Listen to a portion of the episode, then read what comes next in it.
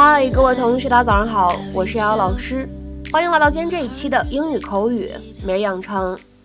在今天这期节目当中呢，我们来学习这样的一段英文台词，非常的简短。She sort of thinks you're evil. She sort of thinks you're evil. 她觉得你有点邪恶。She sort of thinks you're evil. She sort of thinks you're evil.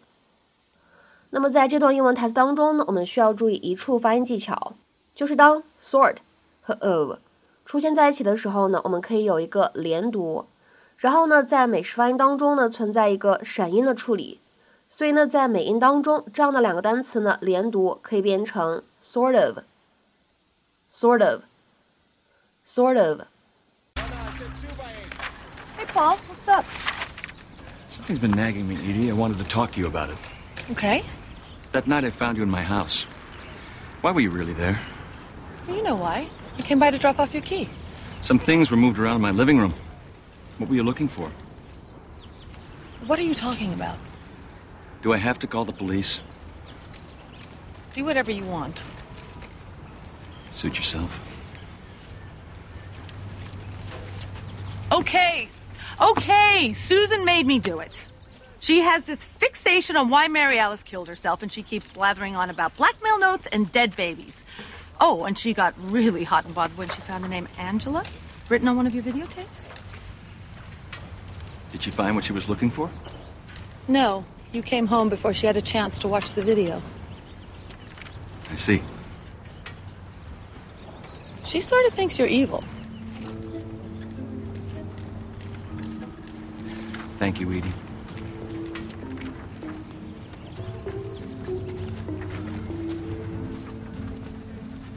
What was that all about?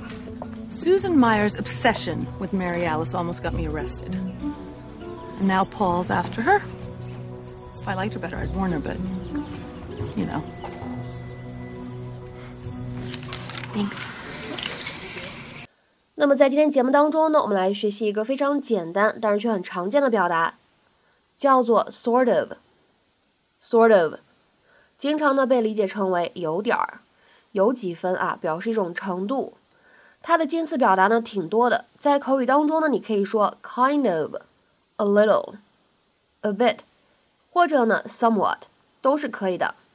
我们来看一下这样的一些短语，它们对应的英文解释：in some way or to some degree。下面呢，我们来举几个例子。第一个，I was sort of hoping to leave early today。我有点想今天早点走。I was sort of hoping to leave early today. 再比如说呢，看第二个例子，You've been acting sort of funny all week。你这一个礼拜举止有点奇怪哦。You've been acting sort of funny all week。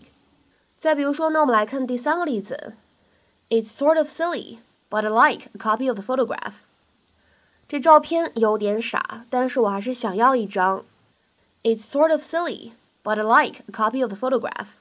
再比如说，那我们来看这样一个例子：I'm sort of worried about Jenny。我有点担心 Jenny。I'm sort of worried about Jenny。再比如说呢，看下面这样一个例子：I felt kind of sorry for him。我有点替他感觉到难过。I felt kind of sorry for him。再比如说呢，我们来看倒数第二个例子：She sort of pretends that she doesn't really care。她有点假装自己满不在乎。She sort of pretends that she doesn't really care。再比如说呢，我们来看最后一个例子，是一个对话的形式。第一个人他问，Do you understand？你明白了吗？另外一个人回复说，Sort of，明白了点儿，或者说呢，有点明白了。Do you understand？你明白了吗？Sort of，有点明白了，或者说呢，明白了点儿。那么在今天节目的末尾呢，请各位同学尝试翻译下面这样一段对话，并留言在文章的留言区。难道你不饿吗？有点儿吧，我主要只是累了。难道你不饿吗？有点儿吧，我主要只是累了。